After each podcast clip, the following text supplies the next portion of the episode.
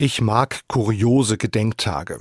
Dahinter steckt meistens die Idee, dass wir nicht nur an die großen Dinge des Lebens denken sollen.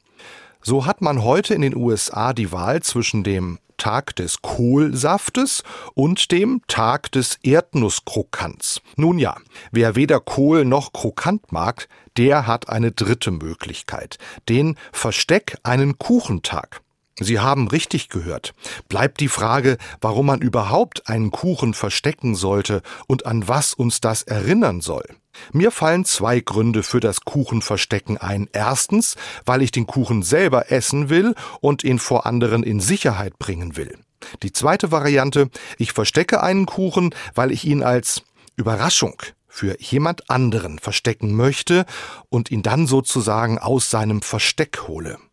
Auch in der Bibel geht es hier und da ums Verstecken. Einmal ruft Jesus dazu auf, die eigenen Fähigkeiten nicht zu verstecken, sondern sie hilfreich nutzbar zu machen. Und in einer anderen Geschichte erzählt Jesus von einem Mann, der seinen Dienern Silbergeld gibt. Zwei vermehren das Geld und werden gelobt. Der dritte geht auf Nummer sicher und vergräbt die Silberstücke. Der Clou an der Geschichte? Die Silberwährung heißt damals Talent. Wenn ich das Wortspiel Jesu also aufgreife, dann sollen die Menschen ihre wertvollen Talente nicht verstecken, nicht vergraben. Nein, Talente gilt es zu nutzen, damit sie Frucht bringen, Gutes tun. Ein versteckter Kuchen macht also nur dann einen Sinn, wenn ich ihn wenigstens später sinnvoll nutze. Am besten sogar gemeinsam mit jemandem genieße.